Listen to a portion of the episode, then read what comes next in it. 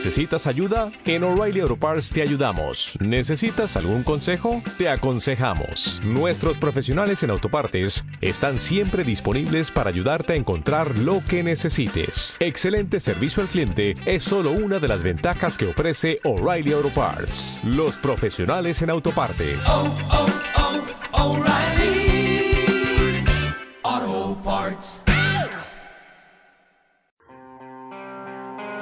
Esta es una descarga en podcast del blog Radios de América.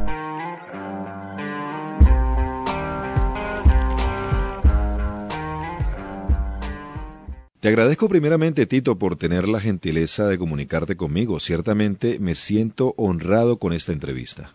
En cuanto a mis inicios, eh, fue algo bien curioso, ya que de niño solía imitar voces, algo que se prolongó hasta la adolescencia inclusive. Pero fue una vez que culminé la secundaria cuando me inscribí en un curso de locución donde, bueno, allí descubrí propiamente la habilidad ante el micrófono y de allí en adelante la locución empezó a ser definitivamente parte de mi vida. Bueno, Tito, puedo decirte que primeramente es una sensación extraña, ya que cuando grabamos un programa, pues no alcanzamos a visualizar lo extensa que será su difusión, sobre todo a nivel latinoamericano. Llevo un total de 12 años en los cuales he grabado cerca de 500 programas y cada uno tiene un aprendizaje especial, aparte de que representa una oportunidad de formación y adquisición de cultura. Primero, hacia mí que soy la persona que lo transmite, pero luego hacia tantas personas que también reciben entretenimiento y cultura a través de cada programa. Me siento afortunado de que mi voz llegue a tantos lugares y poder colaborar, llevando un momento grato a cada televidente que suele sintonizar cada documental. Si me tocara escoger en ambos medios, eh, me sentiría cómodo. Lo más importante es que mi voz pueda ser un vehículo para comunicar. En 15 años de carrera he disfrutado mucho realizando cuñas comerciales, imagen corporativa de bienes, servicios y compañías, también locuciones multimedia, identificación e imagen de emisoras de radio y canales de televisión, y naturalmente la locución de programas de historia, curiosidades y también de entretenimiento. En cuanto a los trabajos más exitosos, Tito, te comento que se cuentan los casi 500 programas para los canales de History Channel, A&E Mundo y Biography Channel, aparte de algunos documentales para Discovery Channel. También he participado en campañas publicitarias de productos como Malox Plus, Batrafen, Oscalde, Cerámicas Caribe, Ditosil Plus, Voltaren, y en el ámbito gubernamental también he aportado mi voz para instituciones como el FONACIT, Ministerio de Ciencia y Tecnología, Pequiven, Ministerio de la Vivienda y Hábitat, y la campaña que instruía a la colectividad sobre la nueva unidad monetaria que es actualmente en nuestro país, el Bolívar Fuerte. Te invito a ti y a la audiencia a visitar mi página web www.federicoquintana.com. Allí aparecen algunos de mis trabajos. Ahora también puedo hacerte una demostración sobre algunas locuciones que he realizado. Como por ejemplo, te voy a colocar algunas allí para que puedas tener una referencia. Malox Plus, el auténtico antiácido, para volver a sonreír en solo tres minutos. La mañana del domingo de Pascua representó el punto culminante del bombardeo marítimo y aéreo contra la isla de Okinawa.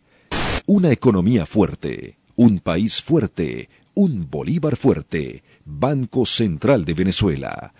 Bueno, Tito, esto es parte del trabajo que he realizado en todos estos años y te agradezco que a través de esta entrevista pues mucha gente lo esté conociendo. Es como parte de, de lo mucho que se ha hecho a lo largo de 15 años de trabajo profesional. Aunque la radio actual en Venezuela es más fresca y no tan rígida como en el pasado, la calidad de los eh, programas ciertamente sí ha disminuido, y no solamente en mi país, sino en muchos otros. Cuando tratas de hacer una radio irreverente, pues descuidas el principio fundamental que es el de educar y de entretener de manera sana. A veces escuchamos voces afectadas y también disfónicas, y muchos de los que hacen uso del micrófono en la actualidad pues carecen de una dicción precisa como la radio y la comunicación realmente lo ameritan. Quizá eso es lo más extraño o lo que más extraña del pasado, donde se le daba mayor importancia a la ética y al profesionalismo.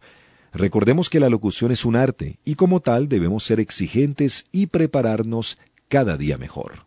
Bueno, en cuanto a recomendaciones, puedo decirte que el locutor nunca debe dejar de prepararse. La voz No lo es todo, se requiere de una buena ejercitación diafragmática, una práctica constante para mejorar la dicción y una adecuada proyección de la voz, que bueno, que redunde en un sonido limpio y también agradable. Por otra parte hay que ser muy original y no tratar de parecerse a nadie. Finalmente, recomiendo amar mucho esta profesión, ya que de lo contrario haremos las cosas sin el profesionalismo que se requiere. Esforcémonos diariamente en superarnos, pero a nosotros mismos, para darle a nuestra audiencia definitivamente lo mejor. Bueno, Tito, te agradezco mucho esta entrevista y espero que la misma pues sea de motivación para tantas personas que te siguen y que quieren incursionar en la locución. Muchas gracias, Tito, y que Dios te bendiga. Esta es una descarga en podcast del blog Radios de América.